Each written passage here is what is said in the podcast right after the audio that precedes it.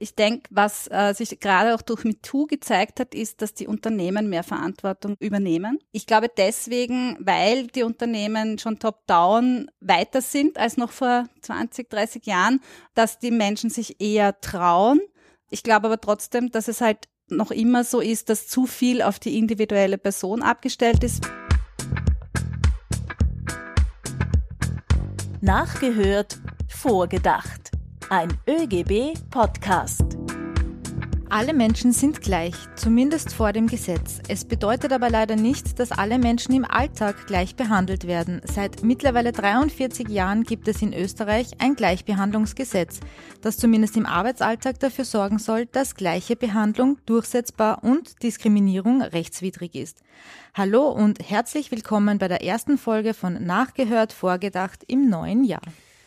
21 Prozent der Menschen in Österreich haben Diskriminierung schon bei der Arbeit oder bei der Jobsuche erlebt. Das ist also jede fünfte oder jeder fünfte in Österreich. Das zeigt eine aktuelle Befragung der Arbeiterkammer und des Sora-Instituts. Um hier aber auch in anderen Bereichen des täglichen Lebens einzuschreiten und Hilfe zu bieten und zu leisten, wurde vor über 30 Jahren die Gleichbehandlungsanwaltschaft in Österreich gegründet.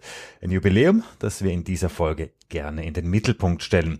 Bevor wir darüber sprechen, wie und warum Diskriminierung von niemandem Halt macht, hören wir wieder ein Zitat nach und dieses Mal von Bundespräsident Alexander van der Bellen. Gleichberechtigung ist kein Wunsch, sondern eine Notwendigkeit. Es liegt an uns allen, aufzustehen für die Rechte und Würde der Frauen für ein Zusammenleben auf Basis von Respekt, Toleranz und Gerechtigkeit. Das war ein nachgesprochenes Zitat von Bundespräsident van der Bellen. Das hat der Bundespräsident anlässlich des Frauentags gesagt. Wir erweitern das Zitat und wollen über Gleichberechtigung und Gleichbehandlung für alle Menschen in Österreich sprechen. Und dafür haben wir zwei Expertinnen zu Gast. Wir freuen uns, dass Sandra Konstatzki, Juristin und Leiterin der Gleichbehandlungsanwaltschaft im Bundeskanzleramt mit dabei ist. Herzlich willkommen. Hallo, danke für die Einladung. Und ebenfalls bei uns Platz genommen hat Martina Lackner. Sie ist Juristin und Fachexpertin im ÖGB. Hallo Martina. Hallo. Gut, dann äh, starten wir gleich los. Frau Konstatzki, ich würde mit Ihnen beginnen und Sie bitten, mal ein bisschen zu erklären, was ist denn die Gleichbehandlungsanwaltschaft überhaupt? Ja, die Gleichbehandlungsanwaltschaft ist eine Einrichtung, die ähm, dafür gegründet wurde, dass Menschen sich direkt an eine Ansprechstelle wenden können zur Beratung und Unterstützung. Äh, das heißt, dass ich dort nicht schon sagen muss, ich bin diskriminiert und ich will dafür kämpfen, sondern dass ich dort mal sagen kann, ich habe da ein Problem und möchte das eingehend besprechen. Mit welchen Problemen oder welche Vorfälle ähm, kommen denn davor? Was erzählen denn die Betroffenen? Wir haben jetzt ein umfassendes Antidiskriminierungsgesetz mit sechs Diskriminierungsgründen in der Arbeitswelt. Das ist Geschlecht, ethnische Zugehörigkeit, Alter, sexuelle Orientierung und Religion und Weltanschauung. Und es gibt dann noch einen anderen Bereich, den Zugang zu Gütern und Dienstleistungen, den wir vielleicht nachher noch mal ein bisschen besprechen, wo noch kein durchgängiger Schutz leider besteht. Die Menschen äh, werden von der Gleichbehandlungsanwaltschaft natürlich in dem Rahmen beraten, auf der einen Seite. Das heißt, es muss eine Diskriminierung aufgrund dieser Gründe vorliegen, damit wir gewisse Handlungen, gewisse Unterstützung leisten können. Bei uns erfährt man auch, wenn man jetzt bei uns falsch ist, weil man zum Beispiel im öffentlichen Dienst äh, eine Diskriminierung erlitten hat, dann bekommt man von uns die Auskunft, wo man sich wirklich auch hinwenden kann. Es ist auch wichtig, dass wenn ich eine Diskriminierung nur melden will, wenn ich ein sogenannter Bystander, eine Byständerin bin, wenn ich was erlebt habe, was mir nicht ganz gefällt, aber es eigentlich jetzt nicht verfolgen will, dass es sogar auf unserer äh, Homepage einen Kontakt, ein Meldeformular gibt, wo man auch ganz anonym Diskriminierungen dokumentieren kann. Auch das ist wahnsinnig wichtig, dass wir immer mehr Informationen darüber haben, welche Art von Diskriminierungen Menschen in Österreich erleiden. Um dagegen nämlich auch präventiv vorgehen zu können, weil die Gleichbehandlungsanwaltschaft geht zwar von dieser Fallarbeit aus, hat aber auch die Aufgabe, mit Unternehmen, Organisationen, Institutionen auch proaktiv an dem Diskriminierungspotenzial zu arbeiten, mit dem Ziel für mehr Gleichstellung und Gleichbehandlung in den Unternehmen, äh, dort äh, diese zu fördern und dann äh, auch eine bessere eine bessere Welt damit mhm. sozusagen zu schaffen. Das wäre jetzt eine meiner nächsten Fragen gewesen. Das heißt quasi, wenn ich in meinem Betrieb etwas sehe oder mitbekomme, dann kann ich mich auch an euch wenden. Genau, wir haben auch sehr viele Anfragen, also sogar von, sein. ja mhm. genau, sogar von Arbeitgebern, Arbeitgeberinnen, von Führungskräften. Wir haben auch Gott sei Dank sehr viele Anfragen von Betriebsräten, Betriebsrätinnen. Da ist auch der Link zum ÖGB sehr stark. Warum ist das so wichtig? Weil wenn wir als Gleichbehandlungsanwaltschaft einschreiten, ist es natürlich eine Eskalation von außen. Was innerbetrieblich auf einer Vergleichsebene mal gelöst werden kann, was vielleicht von der Person weggenommen werden kann, weil ein gesamtbetriebliches Problem vielleicht auf der Ebene gelöst werden kann, desto besser, desto besser in Richtung Gleichstellung natürlich. Gibt es euch jetzt in ganz Österreich, sprich in jeder Landeshauptstadt oder gibt es da jetzt nur eine Stelle in Wien? Wir haben in Innsbruck eins, in Klagenfurt, in Graz und in Linz. Die feiern jetzt auch schon langsam alle ihre 20 Jahre und im Vergleich zu anderen Gleichbehandlungsstellen sind wir eigentlich diejenigen, die über Regionalisierung verfügt. Wir werden natürlich die Internetadresse von euch gerne in den Shownotes verlinken, dass auch dann jeder äh, schauen kann, wo die Stelle für ihn ist. So, was sind jetzt eigentlich die häufigsten Anfragen? Gibt es jetzt da, und das ist wirklich ein großes Anführungszeichen, gibt es da so eine, so eine Art Ranking, sprich wirklich Vorfälle, die immer wieder vorkommen? Also wir haben ein Top-Thema und das ist das Thema der sexuellen Belästigung. Das heißt natürlich nicht, dass das die häufigste Diskriminierungsform ist. Wir sehen gerade auch bei sexueller Belästigung meistens eine mehrfach, eine sogenannte intersektionelle Diskriminierung, die vielleicht mit Alter, mit ethnischer Zugehörigkeit, mit sexueller Orientierung zu tun hat auch natürlich nur sozusagen sexuelle Belästigungen. Aber ich denke, das Thema Belästigung an sich ist das, wo die Menschen halt am ehesten dann Unterstützung suchen, weil eine Diskriminierung, die heißt, hm, ich bin wo nicht befördert worden oder ich habe, äh, ich bekomme da weniger Geld. Da ist vielleicht die Frage, wann wehre ich mich dagegen, ähm, nicht so top, wie jetzt, wenn ich eine Belästigung erleide und das vielleicht dann noch im Arbeitsleben, wo ich jeden Tag hin muss und vielleicht mit dem Belästiger und ich muss das auch sagen, es ist sehr geschlechtsspezifisch, also wir haben eigentlich durch die Bank äh, circa 99 Prozent der Belästiger sind männlich und circa 99 Prozent der Belästigten sind weiblich. Es gibt aber auch männliche Belästigte, das ist die, aber umgekehrt ist es sehr selten, kommt auch vor. Also wenn ich den jeden Tag sehen muss, wenn ich äh, da brauche ich natürlich am ehesten Unterstützung. Wer wendet sich jetzt öfter an die Gleichbehandlungsanwaltschaft? Sind das Männer oder sind das Frauen? Also wir haben nach wie vor, und da sind wir eigentlich recht stolz drauf, einen Überhang an Frauen. Warum sind wir stolz drauf? Weil gerade auch im Thema Rassismus, beim Thema Homofeindlichkeit auch vor allem, äh, dass Männer öfter den, das Recht in Anspruch nehmen. Wir haben aber eine sehr gute Aufteilung und sogar einen leichten Überhang an Frauen, die sich auch an uns wenden. Und man muss sagen, die Frauen sind halt in den meisten Fällen auch mehrfach diskriminiert, nämlich auch aufgrund des Geschlechts, auf der anderen Gründe. Eine kurze Nachfrage hätte ich noch. Ihrer Erfahrung nach, trauen sich die Menschen jetzt mehr, sprich kommen mehr oder ist die Erfahrung, dass, dass, dass die Menschen jetzt offener sind als vielleicht noch vor 10, 20 oder 30 Jahren, wie das Ganze begonnen hat? Also ich denke, was äh, sich gerade auch durch MeToo gezeigt hat, ist, dass die Unternehmen mehr Verantwortung nehmen, also übernehmen. Ich glaube deswegen, weil die Unternehmen schon top-down weiter sind als noch vor 30, 20, 30 Jahren, dass die Menschen sich eher trauen. Ich glaube aber trotzdem, dass es halt noch immer so ist, dass zu viel auf die individuelle Person abgestellt ist, wäre sicher eine große und wichtige Entwicklung, mehr Gleichbehandlungspläne, Gleichstellungspläne in die Verantwortung von Arbeitgebern, Arbeitgeberinnen, Organisationen zu schaffen, weil es trotzdem für jede Person immer ein, ein ganz eine eigene Geschichte ist, die mit viel persönlichen Ressourcen Verlusten sozusagen auch zu tun hat, ob es finanziell, emotional oder sonst wie ist. Ich wollte jetzt auch gleich mal ein bisschen in die Praxis kommen, Martina. Du bist ja auch Juristin und äh, vertrittst den ÖGB quasi in einem der Senate der Gleichbehandlungskommission. Vielleicht kannst du kurz erklären, ähm, was dort passiert und wofür die da zuständig sind oder wofür, wofür du dort auch zuständig bist? Also ich komme jetzt von dem präventiven eher in den formalen genau. Vorgang. Ähm, die Gleichbehandlungskommission ist, wie schon der Name sagt, eine Kommission. Es ist kein Gericht. Eine Stelle, wo man sich hinwenden kann, wenn man eben Diskriminierung erfährt oder glaubt, eine Diskriminierung erfahren zu haben.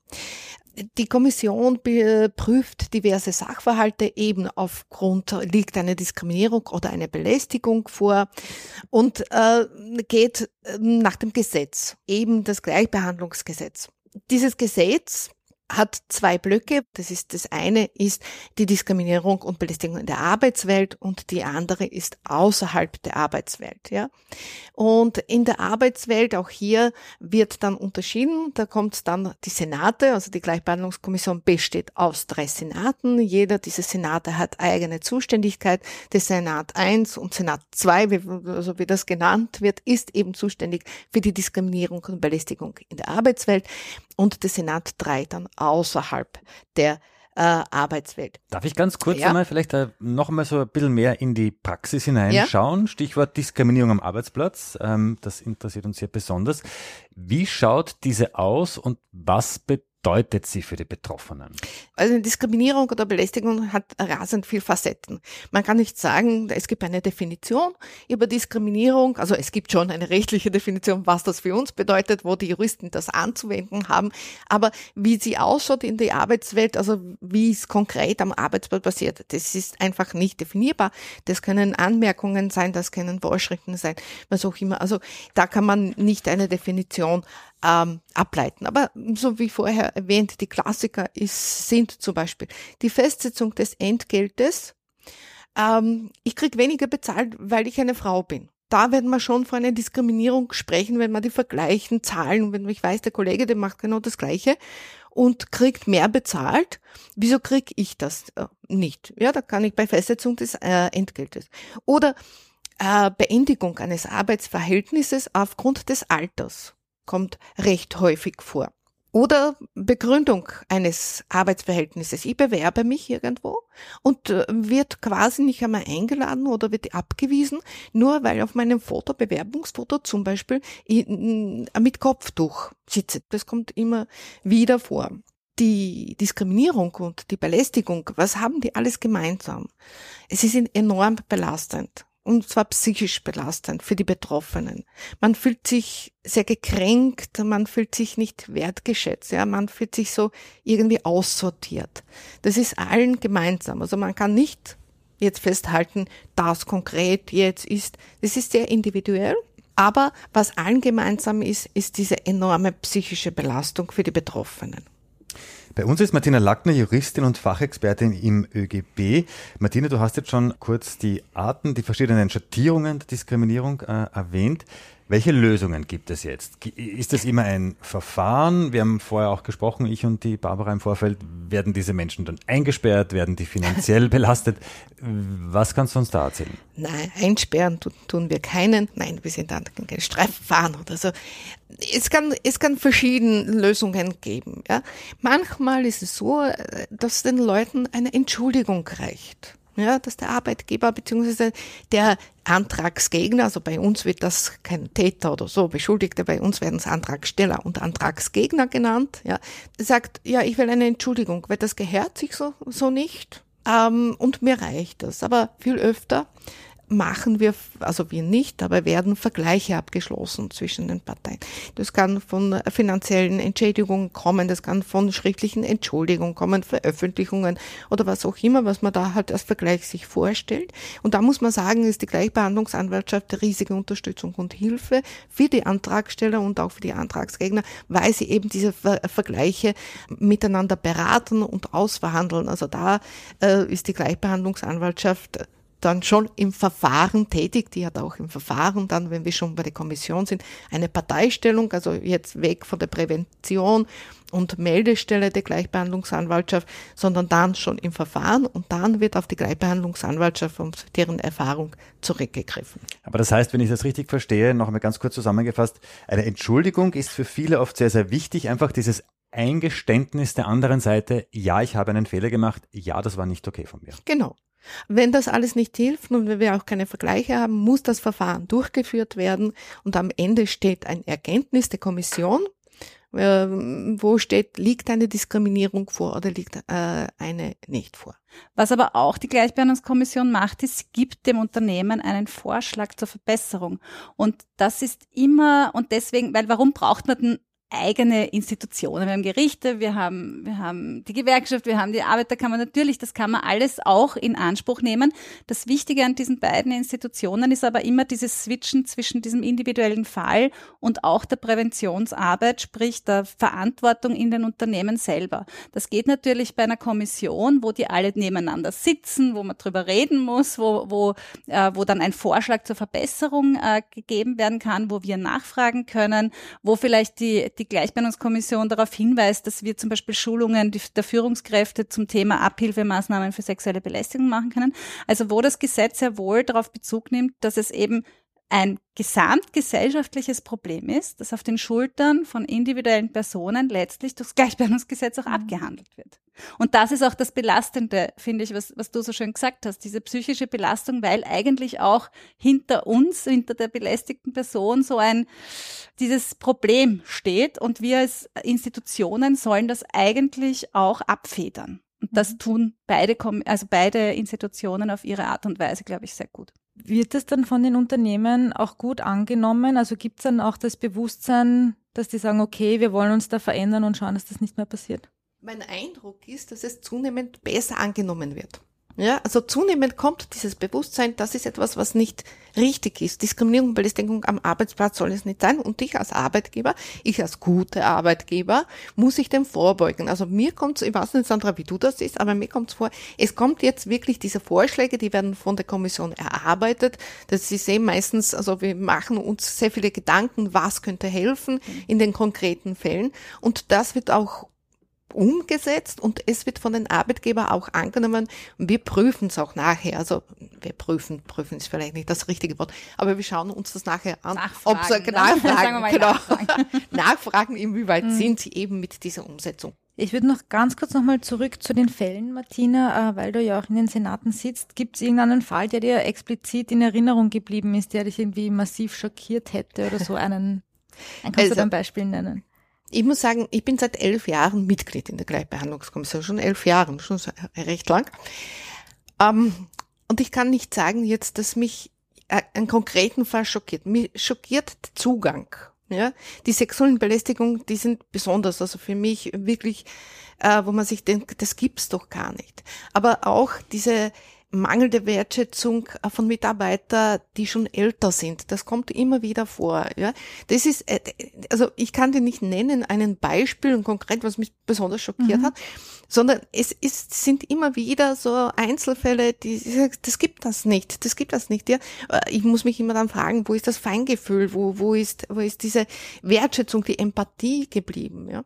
Ich habe mich im Vorfeld äh, bei der Recherche für diesen Podcast auch äh, natürlich äh, auf der Internetseite der Gleichbehandlungsanwaltschaft umgesehen und da gibt es auch immer einen Fall des Monats und da sind tatsächlich wirklich viele äh, schockierende Fälle drauf. Es werden zum Beispiel auch weiße Kellner aus Österreich gesucht. Also das, da hatte ich den Eindruck, das wird überhaupt nicht versucht zu verschleiern, mhm. sondern das muss ein Mann sein, der muss weiß sein und der muss aus Österreich sein. Und jung, wenn geht. Und jung, ja, genau. steht vielleicht dabei, habe ich jetzt nicht aufgeschrieben.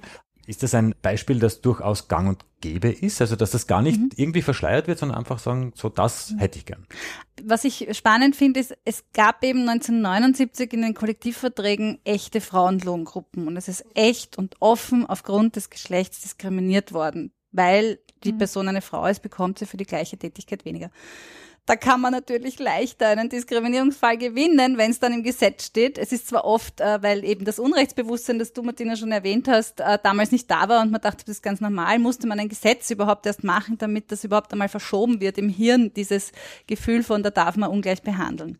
Und heute ist es eben versteckter. Beim Rassismus und auch bei der Homofeindlichkeit muss man wirklich sagen, da ist noch Luft nach oben in Österreich. Also da ist das Unrechtsbewusstsein noch nicht so. Also gerade im Rassismus, mhm. gerade bei Homo, Trans, äh, Feindlichkeit, äh, Interfeindlichkeit, da ist, da ist wirklich noch etwas, wo man äh, sehr viel tun muss, glaube ich, in Österreich. Mhm. Wir haben jetzt schon äh, sehr viel gehört, was die Gleichbehandlungsanwaltschaft macht, wie die Senate da auch mitwirken äh, können. Wenn wir jetzt auch über die Grenzen blicken, vielleicht nach Deutschland, Schweiz, Italien, an die Nachbarländer, wie privilegiert ist denn Österreich da auch im Vergleich, dass wir derartige Stellen haben und dass die Gleichbehandlungsanwaltschaft und die Senate auch hier so zum Einsatz kommen? Also ich hätte das quasi nicht privilegiert äh, betrachtet. Ja. Vor, eben vor 30 Jahren hat die Gewerkschaft, und die Sandra hat das erwähnt, die Sozialpartner waren wahnsinnig, wahnsinnig dahinter, um diese Gleichbehandlungsrichtlinie auch umzusetzen und diese Einrichtungen auch in Österreich zu etablieren. Und eben aus diesem Engagement ist das Gleichbehandlungsgesetz äh, und die Einrichtung der Gleichbehandlungskommission, die Gleichbehandlungskommission entstanden. Und nicht überall in Europa gibt es solche äh, Einrichtungen, die sich explizit mit den Fragen der Diskriminierung und der Belästigungen äh, beschäftigen.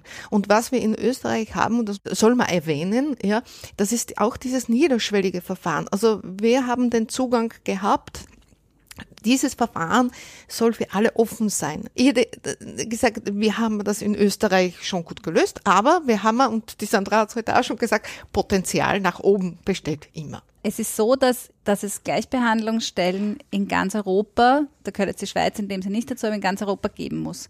Und als diese Regelung kam über die EU, haben sie aber schon in vielen Ländern Gleichbehandlungsstellen vorgefunden, wie eben zum Beispiel in Österreich schon eine, ein wirklich gutes System, das dann auch erweitert wurde. Und was, wo wir, glaube ich, privilegiert sind in Österreich, ist bei der, bei der Regionalisierung leider noch nicht die Gleichbehandlungskommission, aber grundsätzlich die Gleichbehandlungsanwaltschaft, also in der Beratung. Und eben ähm, vor allem auch, dass es zwei Institutionen gibt und so ein Softlaw-Verfahren, weil ja Gleichbehandlungsfälle auch viel Kosten, ein großes Kostenrisiko, Prozessrisiko mit sich bringen. Das heißt, da sicher Privilegierung im Gegensatz zu anderen Ländern. Also zum Beispiel kann ich sagen, in Deutschland gibt es eine Stelle, die Antidiskriminierungsstelle des Bundes, eine Schwesternstelle von uns, die wahnsinnig toll aufgestellt ist, was die äh, den Research, also die ganzen äh, Studien und so anlangt, aber in der Beratung eben nur in Berlin sitzt mit ein paar Leuten und keine Gleichbehandlungskommission ist. Die haben natürlich andere auch, auch gute Rahmenbedingungen, aber die fehlt eben. Und weil das so unterschiedlich ist in all den äh, EU-Mitgliedstaaten, hat die EU-Kommission jetzt gemeint, sie muss ordentliche Standards für Gleichbehandlungsstellen machen und sie wird auch dafür im September Richtlinienvorschläge bringen. Und diese Standards betreffen vorwiegend die Unabhängigkeit, die Effektivität, die Ressourcen sozusagen, äh, das Mandat, dass das Mandat umfassend sein soll. Und die werden uns helfen, diese, wie du sagst, Martina, die Luft nach oben sozusagen auch nochmal zu erweitern und zu schauen, wo, wo hapert's noch, wo, wo könnten wir diese Stellen noch effizienter ausbauen, damit sie ihr ganzes Potenzial auch wirklich umsetzen können. Ja, Anlass für diesen Podcast war ja unter anderem auch das Jubiläum 30 Jahre Gleichbehandlungsanwaltschaft. Und ich gehe mal davon aus, in den letzten Jahrzehnten hat sich vielleicht die Arbeit der Gleichbehandlungsanwaltschaft beziehungsweise auch der Senate ein wenig verändert. Hm, was werden denn die wichtigen Themen noch der Zukunft sein? Frau Konstatzki. Was ein ganz ein großes Thema ist, ist, dass das Leveling abfehlt. Das heißt, es gibt verschiedene Diskriminierungsgründe, die nicht geschützt sind, nämlich sexuelle Orientierung, Religion, Weltanschauung und Alter beim Zugang zu Gütern und Dienstleistungen.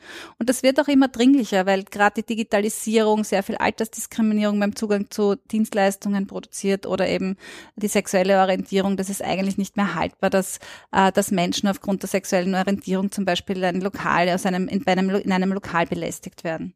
Ähm, ein weiterer Punkt der Gleichbehandlungsanwaltschaft ist auch äh, das Thema der sogenannten Verbandsklagen, die wir ganz stark fordern, vor allem auch im Bereich der Güter- und Dienstleistungen, wo der Rechtsschutz in Österreich ja nicht so gut ausgebaut ist wie im Arbeitsleben, wie wir da zum Beispiel sehr viele Institutionen haben und dort eigentlich nicht.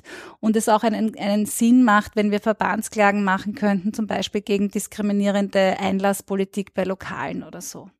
Also da, das sind so die zwei wichtigsten Forderungen, was natürlich eine wichtige Forderung bei beiden Institutionen ist. Ressourcen, Ressourcen, Ressourcen.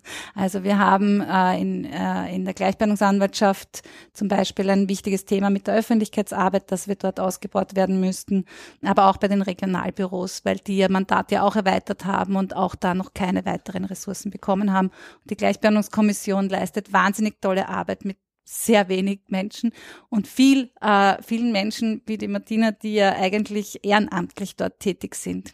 Und angesichts, du hast das jetzt angesprochen, mir das vorweggenommen, ich habe mir überlegt, jetzt was mir ja für die Senate wichtig, äh, angesichts der Anzahl der Fälle, die wir haben, und die ist äh, äh, ziemlich groß, und die Ressourcen, also die Personalressourcen sind äußerst knapp. Wir machen das alle quasi, wir sind da rein nominiert, wir vertreten die Arbeitnehmer, wir haben auch die Vertreter von der Wirtschaftskammer, Industrievereinigung als Vertreter der Arbeitgeber, aber wir machen das neben quasi unserem eigenen Job. Und auch den Vorsitz wird äh, ehrenamtlich geführt. Also wir müssen uns schon da wahrscheinlich im Zuge auch äh, der entsprechenden äh, Richtlinien der EU äh, Gedanken machen, wie wir die Ressourcenausstattung nicht nur der Gleichbehandlungsanwaltschaft, was wir seit Jahren schon fordern, aber auch bei der Gleichbehandlungskommissionen. Hochspannende Informationen und auch Insiderwissen zum Thema Diskriminierung, sei es am Arbeitsplatz oder sei es auch äh, im täglichen Leben, wie etwa beim Fortgehen. Ganz, ganz herzlichen Dank an Sandra Konstatzky und an Martina Lackner. Aber bevor ich euch jetzt gehen lasse, müsst ihr euch noch äh, unsere Quizfrage stellen. Die gibt's immer am Ende unseres Podcasts, das äh, ÖGB-Quiz. Da gibt's immer Wissenswertes aus der Welt der Arbeitnehmerinnenbewegung.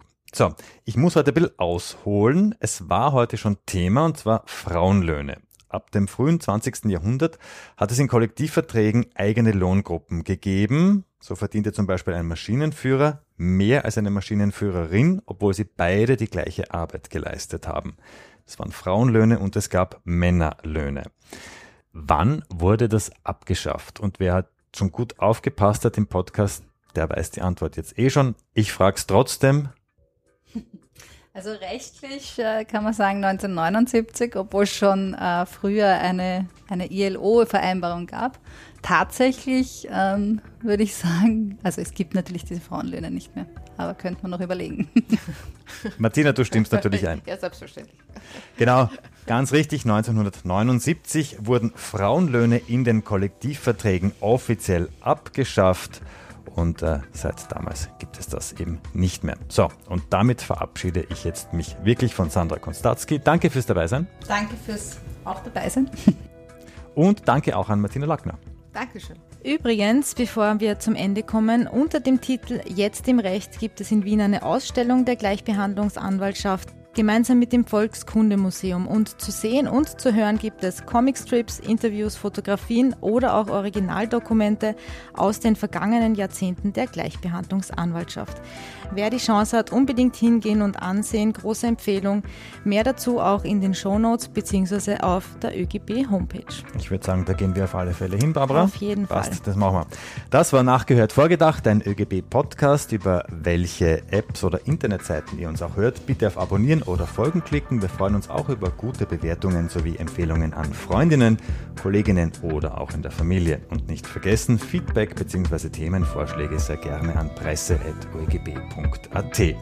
Wenn du noch kein Gewerkschaftsmitglied bist, dann kannst du das online rasch und bequem erledigen. Alle Infos auch auf oegb.at. Wir verabschieden uns bis zur nächsten Folge, wenn wieder nachgehört Und mit einem Gast vorgedacht wird.